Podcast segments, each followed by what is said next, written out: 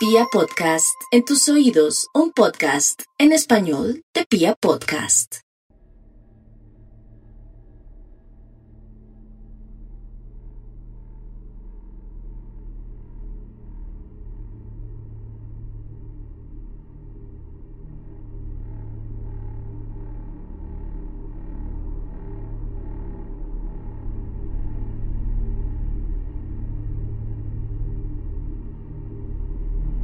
Estamos en 2023 y los estudios y análisis sobre el crimen han sabido abrirse camino a través de la sociedad por cuenta de informes, entrevistas y publicaciones que cada vez se han hecho más populares entre un público heterogéneo que comparte el interés por el true crime. Sabemos mucho más sobre psicópatas y asesinos de lo que sabíamos hace 30 años. Y este tema se ha convertido en una de las fuentes de contenido más populares, gracias a publicaciones de crónica roja, libros de divulgación informativa y programas de televisión que ya constituyen en sí mismos un género. Esto nos ha permitido conocer la explicación criminalística y psicológica de muchos crímenes, las explicaciones patológicas de varios homicidas y el impacto terrible de sus actos sobre la vida de sus propias víctimas. Sin embargo, aún hoy, en pleno 2023, existen muchos vacíos de conocimiento entre el público en cuanto a tipologías jurídicas alrededor del crimen. Tipologías y leyes que tienen un sentido de existencia y que se esgrimen para proteger poblaciones vulnerables o problemáticas sociales hegemonizadas por un sistema que afortunadamente está viviendo grandes transformaciones en los años más recientes, pero que en algunas ocasiones parecen escaparse del espectro cognitivo de algunas colectividades resistentes al cambio. Aquí en Bogotá, por ejemplo, esta semana fue asesinada Erika Aponte, una joven cajera de un restaurante de comidas que fue abordada por su expareja sentimental, quien le disparó para luego suicidarse en el mismo lugar de los hechos, dejando a un niño de 8 años huérfano. Algo que, como siempre, suscitó discusiones absurdas en redes sociales en las que un grupo determinado de personas aseguraba que se trataba de un crimen pasional y no de un feminicidio. Algo que si bien en muchas ocasiones demuestra simplemente el cinismo y el odio de ciertas personas, la verdad es que en la mayoría de casos demuestra simple y verdadera ignorancia. Por eso, desde Serialmente, Quisimos aprovechar este capítulo para hablar un poco del tema y explicar desde lo jurídico, lo social y lo psicológico la naturaleza del feminicidio. Para eso hablaremos hoy de un caso particular ocurrido en España. Un caso que revolucionó al país ibérico y que por demás fue uno de los más votados en esta temporada. Bienvenidos y bienvenidas al capítulo 39 de la tercera temporada de Serialmente, episodio 114 de un podcast con contenido muy gráfico. vamos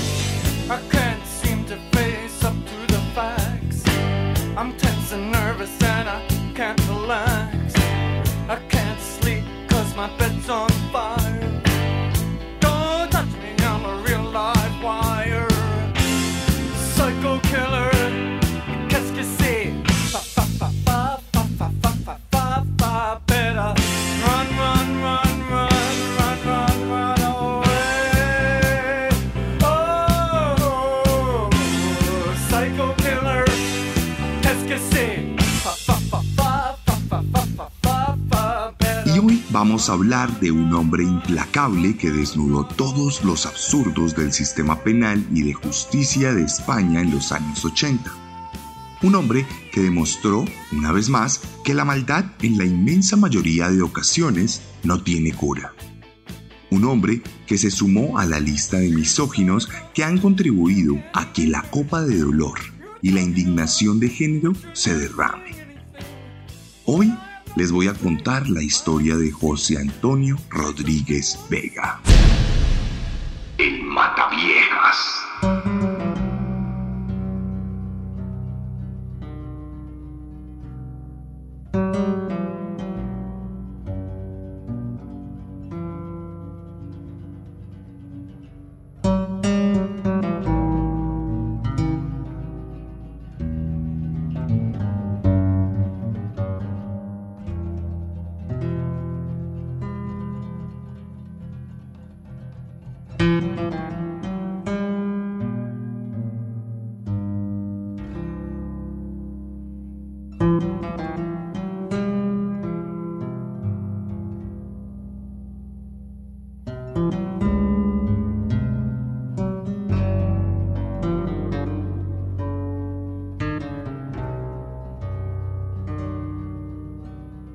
Esta historia comienza en Santander, la capital de la región Cantabria al norte de España, allá donde el 3 de diciembre de 1957 una numerosa familia de clase baja, compuesta por los padres y seis hermanos, de los cuales él era el cuarto.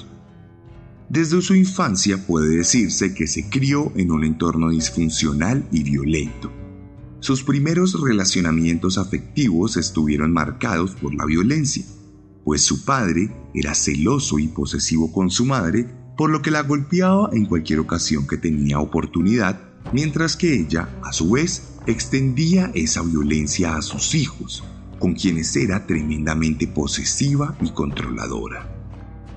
Este cóctel explosivo ocasionó que algunos de sus hijos generaran ciertos problemas que afectaron su vida de forma notoria. El mayor de los hermanos, por ejemplo, se convirtió en un alcohólico, lo que lo volvió violento en el hogar, lo que expandió a su vez el clima difícil en el lugar, volviendo beligerantes a todas las partes que tejieron una dinámica agresiva en el núcleo. Más aún, cuando su padre adquirió una enfermedad terminal que lo postró en una silla de ruedas, lo que lo condenó a estar en casa todo el tiempo, recrudeciendo la relación y el ambiente hostil que se vivía. Esta dinámica familiar ocasionó que en el colegio tuviera un desempeño mediocre y que nunca se relacionara de forma profunda con sus compañeros de clase, por lo que siempre fue un niño reservado que no supo adaptarse socialmente lo que lo empujó a abandonar sus estudios cuando cursaba octavo grado. Aunado a esto, el mismo hombre aseguró más adelante que una vecina de la casa, una adulta mayor de más de 50 años, se aprovechó de la desconexión familiar para abusar del niño, adelantando tocamientos y otros ejercicios de acoso que sembrarían la primera semilla de odio y repudio por las mujeres la cual se fue alimentando por constantes tratos violentos por parte de su padre. Sin embargo, esto también representó el despertar sexual del joven, quien se sintió contrariado por las dinámicas de abuso, pues en realidad desarrolló una obsesión por consumar relaciones sexuales con dicha mujer que terminó desapareciendo, lo que configuró una serie de fantasías que luego se mezclaron con su resentimiento, miedo y amor por su madre, convirtiéndola a ella en el nuevo depositario de sus propios deseos sexuales. Esta sería la piedra angular que marcaría la relación de nuestro protagonista con las mujeres, y en especial las mujeres de la tercera edad. Aquí podemos hacer un alto en la historia y podemos centrarnos en la dicotomía monstruosa que se gestaba en la cabeza de José Antonio, el preadolescente que lidiaba con sus incipientes impulsos sexuales. Se sentía atormentado por el hecho de desear a su propia madre, pero que al mismo tiempo la detestaba por el trato que le daba. Esta combinación purulenta dio como resultado un torrente de sentimientos y sensaciones dentro de su mente y su corazón que lo llevaron a asociar el deseo sexual con la violencia y el odio con el placer. Algo que determinaría completamente su futuro comportamiento criminal.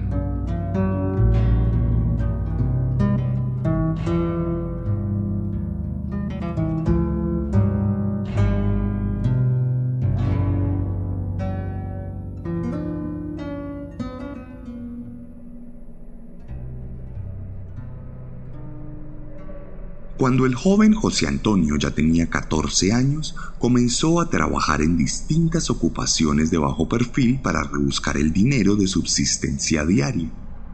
Inicialmente fue carpintero y luego se convirtió en albañil, lo que progresivamente le brindaría conocimientos en el mundo de la construcción, determinando así su convulso camino profesional en el que de la misma manera en el que ocurrió en su colegio, nunca asimiló totalmente su inserción social, lo que lo llevó a vagar de trabajo en trabajo sin una estabilidad puntual.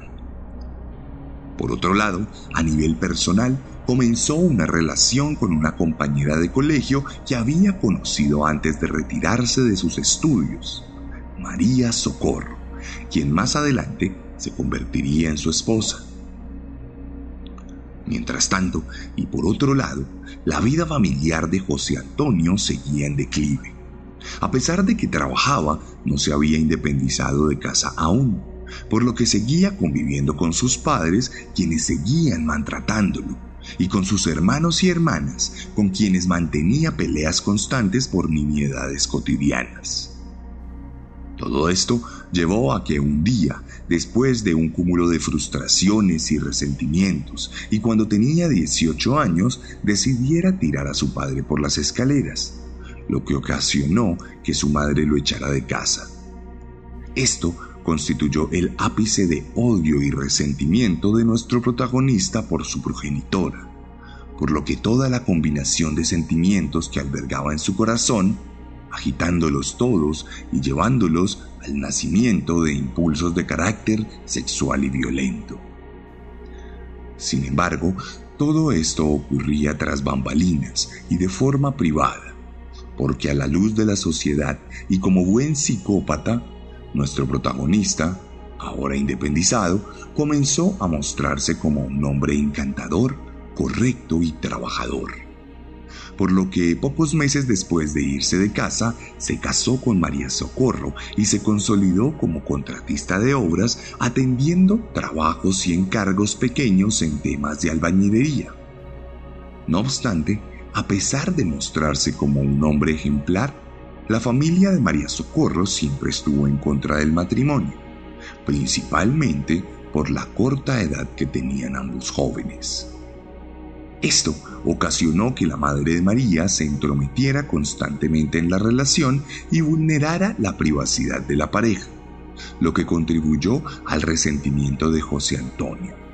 Pero además, sin que lo pudiera controlar, también contribuyó a sus fantasías sexuales por mujeres mayores, pues veía en su suegra un reflejo de su madre, lo que lo descontrolaba de forma aterradora y generaba en su interior impulsos incontrolables. El sexo, por supuesto, comenzó a volverse un tema en su vida. La intimidad con su esposa no era precisamente buena, y aunque tuvieron un hijo, el hombre nunca logró habituarse al estilo de vida familiar, a responder a las necesidades de un ser vivo a su cargo o en respetar la independencia de su esposa, a quien se lava de la misma manera en que lo hacía con su padre y su madre. Todo este tipo de frustraciones contribuyeron a sus deseos secretos, que se fueron convirtiendo en un mandato interno por la violencia, por el sexo y por la dominación estos se volverían incontrolables, luego de que sufriera un accidente en el que se golpeó la cabeza fuertemente, lo que tal vez terminó de deformar su mente oscura que se desató cuando tenía apenas 20 años.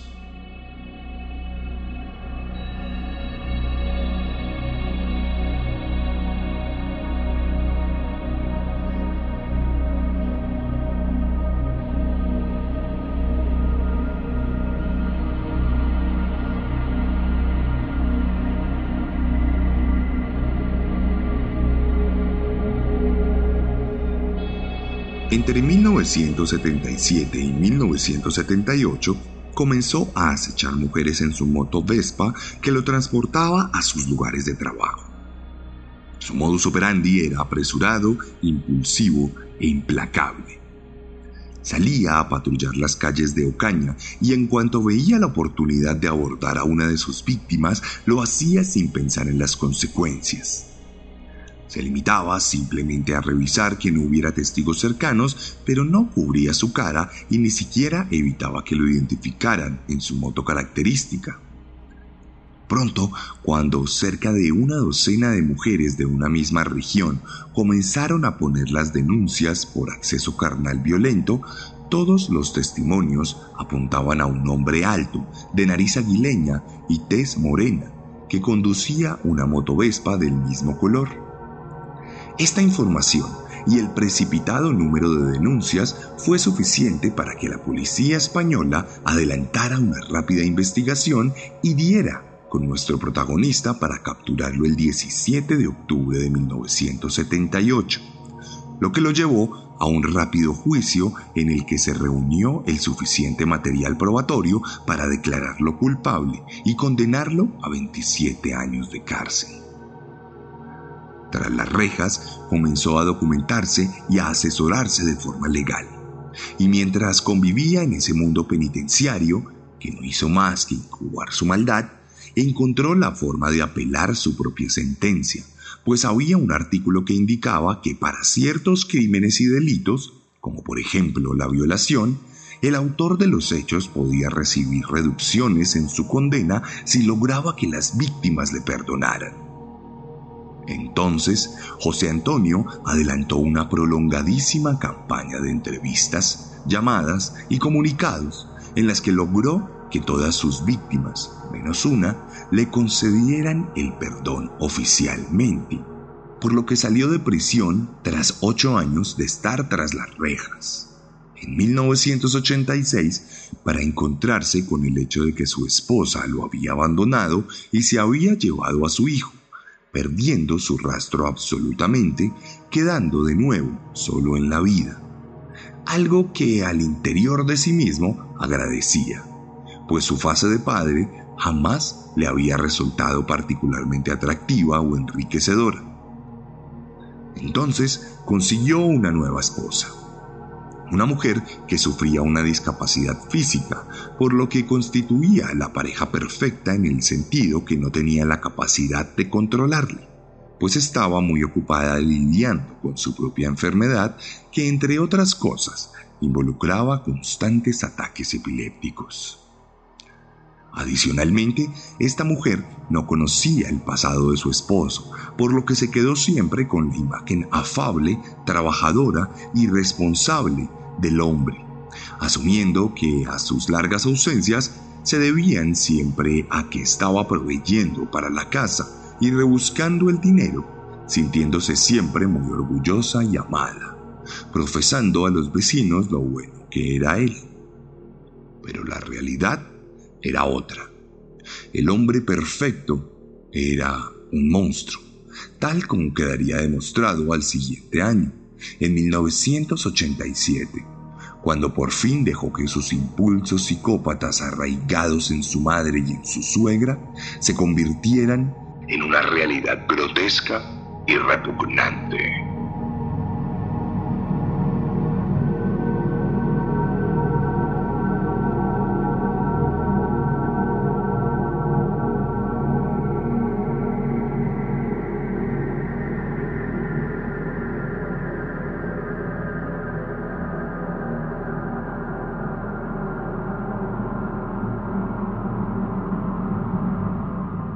Atendiendo sus fantasías oscuras y secretas, nuestro protagonista aprovechó su trabajo como albañil por contratación y entabló una relación furtiva con Victoria Rodríguez, de 61 años, una jubilada que accedió a sostener relaciones con él, por lo que estrecharon una cercanía que le permitió a nuestro protagonista explorar un poco sus propias fijaciones. Sin embargo, pasado el tiempo, el hombre se dio cuenta de que algo le faltaba, de que el sexo con mujeres de la tercera edad no era su plenitud sexual. Se dio cuenta que, aunque pensaba en su mamá, en realidad había algo más que deseaba más allá del placer mismo. Entonces, el 15 de abril de 1987, Luego de tener sexo consensuado con la anciana, se abalanzó sobre ella y aprovechando su superioridad física, le cubrió la boca y la nariz con las manos, hasta que lentamente dejó de luchar y cayó en el sueño eterno. En este punto pasaron tres cosas. El hombre tomó un trofeo de la escena para recordar lo que había hecho, pues la plenitud absoluta embargó su alma haciéndolo sentir completo por primera vez en su vida, desde que había abandonado la escuela. Por otro lado, cuando las autoridades encontraron el cadáver de Victoria, asumieron que se trataba de un infarto, por lo que no adelantaron mayores investigaciones. Y por último, y conectado con nuestro primer punto, la plenitud que sintió José Antonio fue a la vez su condena, pues desde ese momento comenzó a seguir una necesidad manifiesta y plenamente identificada de hacerle daño a las mujeres de la tercera edad. Así comenzaría el periplo de muerte de nuestro protagonista. Tres meses después, en julio de 1987, y tras estudiar fríamente su rutina, José Antonio asfixió a Simona Salas, de 84 años, y menos de un mes después a Margarita González, de 82. Para este punto, aun siendo un novato en esto de la muerte, el asesino se limitaba a asfixiar a las mujeres tal como lo hizo con su primera víctima. Luego se llevaba el mencionado trofeo y volvía al ruedo. Su modus operandi consistía en estudiar la zona para identificar a las mujeres solitarias de la tercera edad que no tuvieran ningún tipo de familia o conocidos que pudieran ir en su auxilio. Acto seguido, aprovechando sus encantos, abordaba a las mujeres para ofrecer sus servicios que iban desde albañilería hasta la mera asistencia para tareas menores de la cotidianidad. Frente a su propia soledad, las mujeres solían aceptar, lo que el psicópata aprovechaba para ganarse la confianza de sus víctimas y poder acercarse sin riesgo alguno. Esto hasta que su periodo de enfriamiento se esfumaba rápidamente y decidía atacar a las mismas mujeres que estaba ayudando. En este punto, y de forma progresiva, la violencia de los crímenes comenzó a evolucionar, por lo que José Antonio intentaba tener relaciones sexuales con sus víctimas y cuando éstas se negaban, las atacaba con cada vez más agresividad, pero casi siempre asfixiándolas siendo el 17 de septiembre del 87 mataría a Josefina López de 86 años y el último día de ese mismo mes a Manuela González de 80 años. Producto de la agresividad del método de asfixia, algunas mujeres se tragaban su caja de dientes, por lo que las autoridades llegaron a pensar que la muerte se daba porque éstas no podían respirar al tener los dientes postizos en la garganta. Mientras tanto, el 7 de octubre del mismo año, Josefina Martínez, de 84 años, fue asesinada. Y el Día de las Brujas, Natividad Robledo, perdería la vida de la misma forma. Conforme progresaba el camino de muerte, la vida oficial del Mataviejas seguía siendo la misma. Su esposa, profundamente enamorada, no sospechaba que su pareja asesinaba personas inocentes y los vecinos le seguían admirando, mientras que José Antonio seguía siendo un modelo. Por lo demás, continuaba puliendo su labor, pero también recrudeciendo sus actos, incorporando el acceso carnal violento en más de una ocasión, al tiempo que disponía a los cadáveres de sus víctimas para que las autoridades pensaran siempre que se trataba de un paro cardíaco. Así, el 17 de diciembre de 1987, Catalina Fernández, de 93 años, sería asesinada. Y para cerrar el año, María Isabel Fernández, de 82 años, también caería bajo su yugo el 29 de diciembre. La intensidad y la necesidad de sangre del asesino se haría cada vez más implacable y solo pasaría una semana para que su próxima víctima cayera el 6 de enero, María Landazábal, quien también fue abusada sexualmente. Dos semanas después, el 20 de enero, Carmen Martínez, de 65 años, correría la misma suerte. No obstante, el aumento vertiginoso de fallecimientos de mujeres de la tercera edad llamó la atención de las autoridades y aunque al principio asumieron que todo se trataba de casos de muerte natural, a medida que los asesinatos avanzaban, presentaban cada vez más señales de violencia.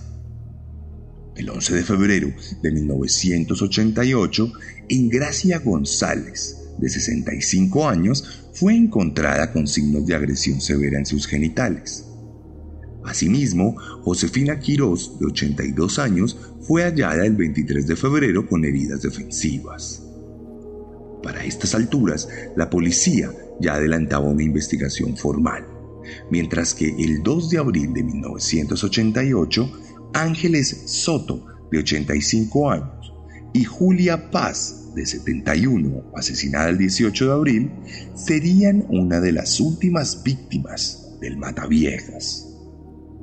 José Antonio se convertía así en el peor asesino serial en la historia de España.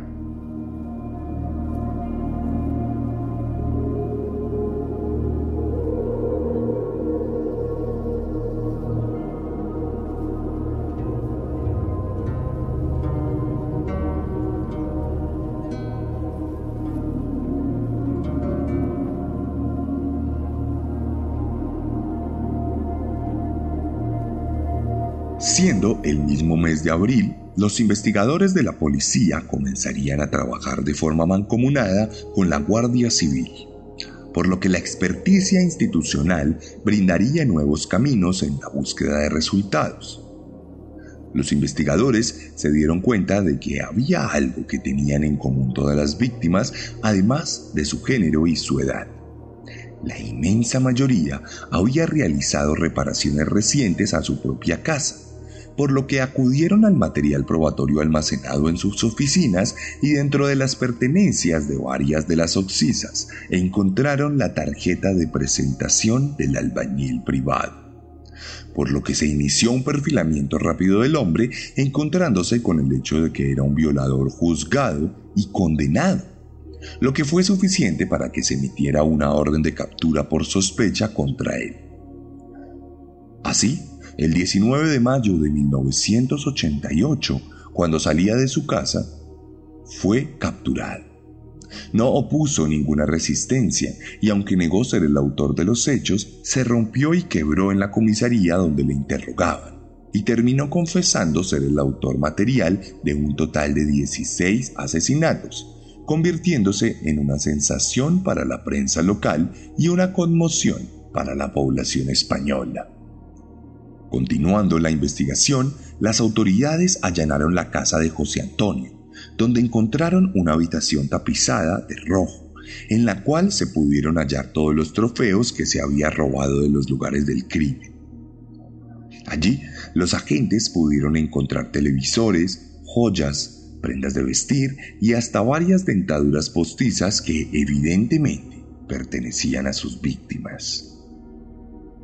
Esto contribuyó a la exposición mediática del juicio, por lo que nuestro protagonista comenzó a sentirse emocionado con la atención que estaba recibiendo, lo que lo llevó a cambiar su versión de los hechos y a afirmar que él no había matado a nadie, que él solo dejaba inconscientes a las mujeres para luego irse a su verdadera casa, donde estaba su esposa negada. De cualquier manera, ninguna de sus palabras funcionó y luego de un estudio psiquiátrico que determinó su sanidad mental y un juicio rápido que duró pocas semanas, fue condenado a 440 años de prisión por 16 asesinatos premeditados.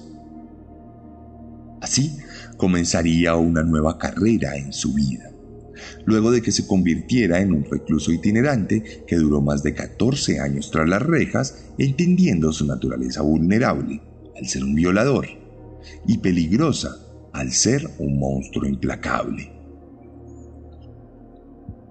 Tras las rejas, José Antonio se comportaría de forma completamente histriónica, buscando la posibilidad de ganar protagonismo y de esgrimir frases completamente indignantes, como las que vamos a escuchar ahora. Todos los hombres han sentido alguna vez deseos de violar a su madre. Yo digo hola en un medio de comunicación y me pagan 100 mil pesetas. Todas las víctimas me recordaban a mi madre y a mi suegra, que eran unas sinvergüenzas y veneno Cuando recordaba a mi madre y a mi suegra, me entraba una especie de excitación, de vergüenza inconsciente, de agresividad pensando en lo que me habían hecho. Tenía un temblor y escalofríos, y me sentía llevado. Me sorprende cómo aún están vivas mi madre y mi suegra. Desgraciadamente, han pagado estas estimadas señoras. Con la mayoría de las ancianas que maté, hice el amor con su consentimiento o me incitaron a ello. Tras hacer el amor, o algunos manoseos, les tapaba la boca a consecuencia del impulso que sentía y desistía tras un rato. Algunas de estas frases las dijo en el marco de conversaciones con Manuel Delgado Villegas, otro de los asesinos seriales más reconocidos de España y de Europa, a quien le hicimos capítulo por si lo quieren escuchar, con quien tuvo la oportunidad de encontrarse tras las rejas. Este histrionismo y protagonismo arrogante lo llevó a que el hombre fuera trasladado de forma constante por varias prisiones para cuidar su integridad hasta que en mayo de 2002, tras 14 años de condena cumplida, José Antonio fue llevado a la prisión de tropas en Salamanca, donde fue recibido con hostilidad absoluta por parte de la población de reclusos que, tal como sale en las películas, suelen odiar a los violadores. Al punto de hacerles la vida imposible, mucho más, en este caso, si estamos hablando de una estrella del crimen que se había labrado su camino excéntrico de muchas maneras. Aquí, a pocos días después de su llegada, José Antonio estableció una rivalidad con Enrique González y Daniel Rodríguez, quienes le detestaban por jactarse de violar, matar y atacar a muchas ancianas. Y además, les aseguraba que al salir se cobraría venganza de su madre y de su suegra. Entonces las rencillas fueron creciendo. Y lo que comenzó como una mala mirada fue escalando a episodios verbales y otro tipo de hostilidades que llevaron a los involucrados a una relación cada vez más violenta. Esto, finalmente, devendría en un ataque salvaje, en el que los otros dos reclusos elaboraron cuchillos caseros, con los que atacaron al hombre por la espalda, asestándole decenas de puñaladas alrededor de su columna y de su cuello, lo que lo llevó a la pérdida del conocimiento. Luego, los hombres lo voltearon y terminaron de acabar su vida con otra decena de puñaladas en su garganta y su cara, llegando incluso a sacarle los ojos. En ese momento, uno de los guardias llegaría al lugar, a lo que uno de los atacantes, apodado el Zanahorio, le gritaría que José Antonio era un violador y que merecía morir por lo que no debía meterse o sería apuñalado también. El guardia aulló y el zanahorio se sentaría sobre el cadáver del mataviejas y le asestaría otras varias decenas de puñaladas en el techo y en el estómago hasta que por fin finalizó su ataque, dejando un despojo humano con un total de 113 heridas de arma blanca. Los hombres fueron enviados a prisión y condenados a 13 años más de condena, los cuales fueron añadidos a la pena que ya estaban purgando allí. Al final, la arrogancia e imprudencia de nuestro protagonista sería la causa verdadera de su muerte y definitiva condena.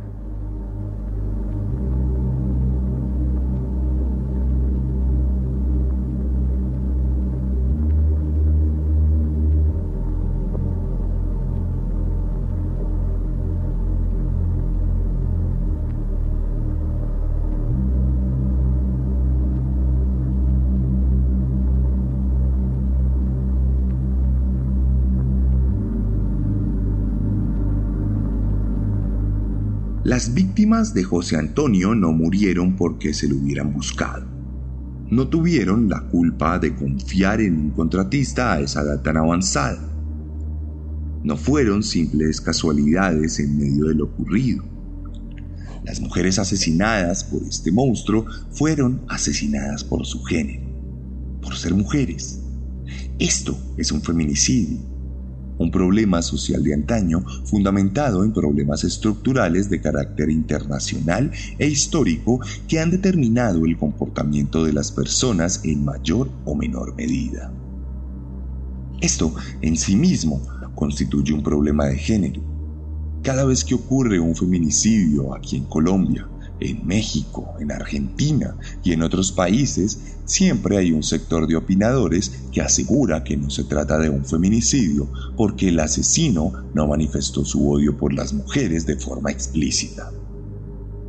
Y es que esto demuestra un desconocimiento absoluto en la terminología y la importancia de su tipificación jurídica.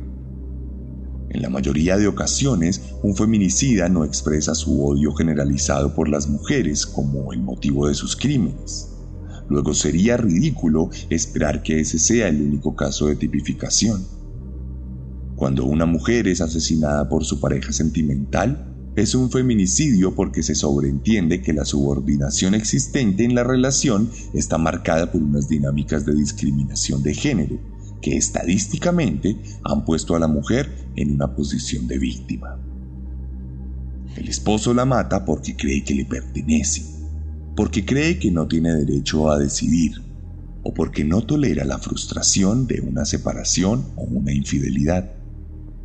Todos estos casos están arraigados en las dinámicas de discriminación de género y de machismo sistemático y estructural que han configurado estas ideas de dominación y castigo entre tantos hombres.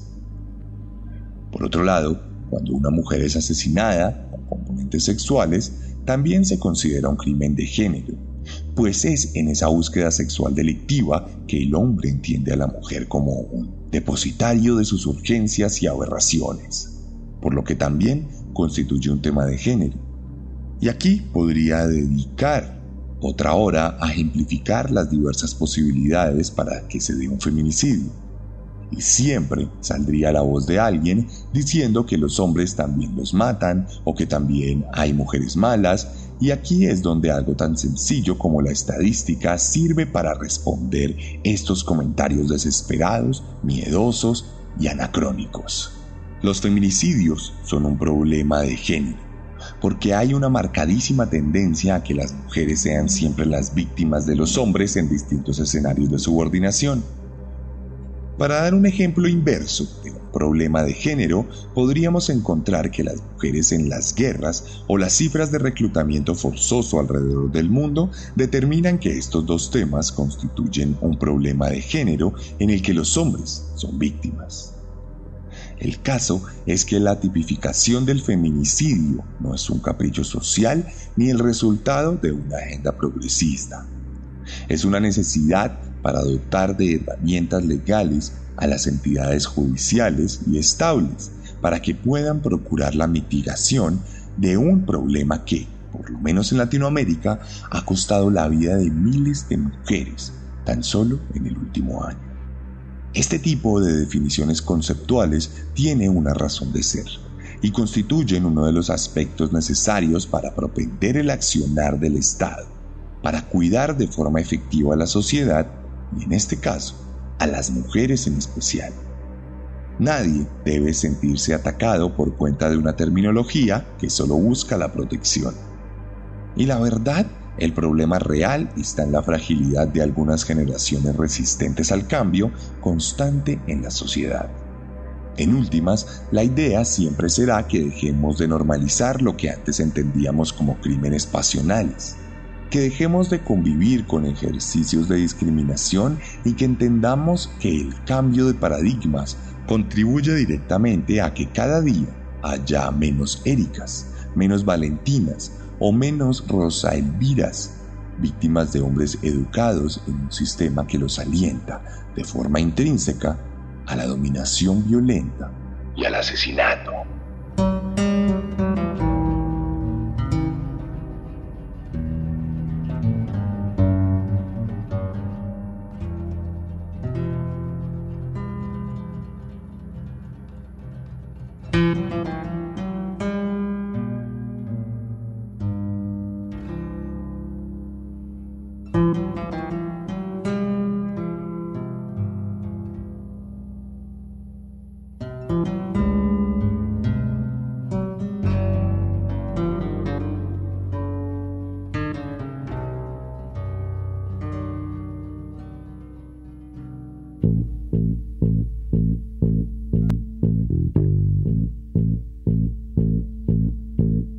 Esta fue la entrega sobre el Mataviejas, José Antonio Rodríguez.